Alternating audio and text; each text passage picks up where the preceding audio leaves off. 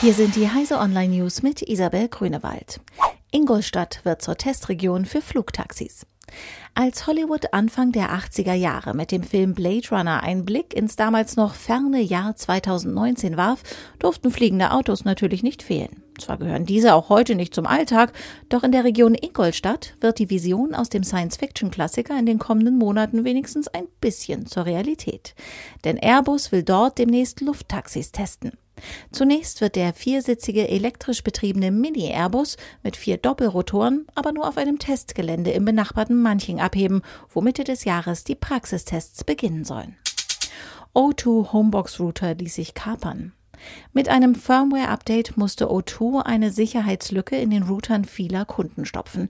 Über eine Schwachstelle der obersten Kategorie Remote Code Execution ließ sich der Router komplett übernehmen, wenn sein Besitzer eine vom Angreifer passend präparierte Website besuchte.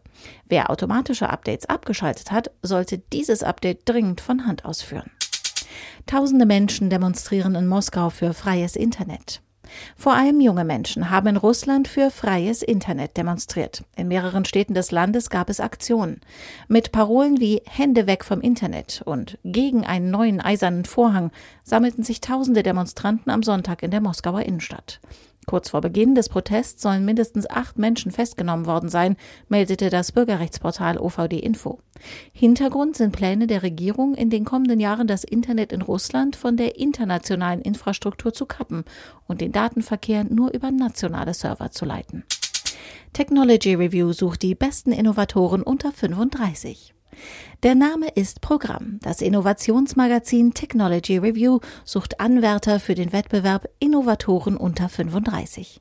Bereits zum sechsten Mal zeichnet die Redaktion sowie eine renommierte Jury junge Vordenker aus, die mit ihren Ideen neue Wege gehen und die Zukunft prägen.